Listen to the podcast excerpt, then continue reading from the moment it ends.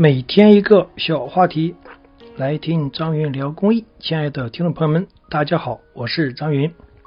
今天呢，我们继续来聊一下狮子会礼仪礼规中的守桌怎么安排。所谓的守桌呢，就是在整个庆典呀、晚会呀这种大型的场合中，最高位阶的领导师有所做的这个桌子，就是手桌。一般来讲，在这种晚会啊或者庆典当中，首先只要把手桌的位置确定下来，其他的桌子都好安排了。那么，这个手桌一般是哪个桌子呢？第一个，我们先看在主席台上有没有讲台。如果有讲台的话，我们就按照最靠近讲台的那个桌子为首桌。如果说没有讲台的话，这里面有几种排法。第一种呢是靠近主席台，如果有三张桌子，我们可以把最中间的这张桌子作为首桌。如果说没有主席台，靠近主席台只有两张桌子，那么有的是把面向主席台的右手边的这张桌子作为首桌。当然了，如果说就一张桌子，那么毫无疑问，靠近主席台这张桌子就是首桌了。嗯，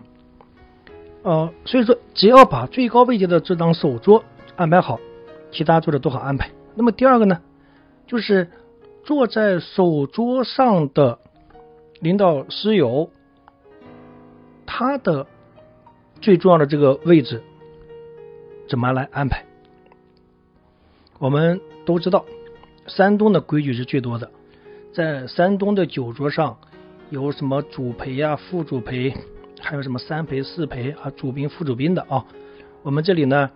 如果没有来过山东的人，可以来山东感受一下山东的这种文化。那么在狮子会里边是这样的，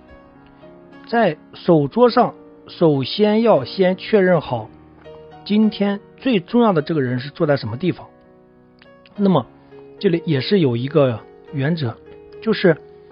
如果有表演节目的话，那么最重要的这个人是坐在面向舞台的那个椅子上。如果没有表演节目的话，那么最重要的这个人呢，他是面对着群众的这个位置上。所以只要把他的位置安排好了之后，其他的都好安排。那么第二个依次就是他的右手边就是第二位，左手边就是第三位，然后再右手边就是第四位，再左边就第五位，就这么来安排好就可以了。当把座次都安排好之后，秉承一个原则，这个原则就是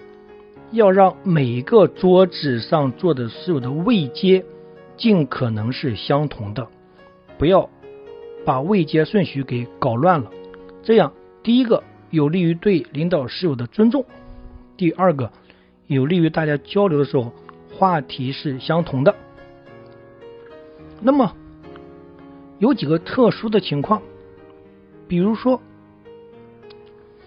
一个新的副队成立，那么在新服务队成立的时候，肯定会请一些区会的主席这样的最高位置的领导师友过来。在这个情况下，是可以把新服务队的现任他的母队的队长，还有这个新副队的两个导师，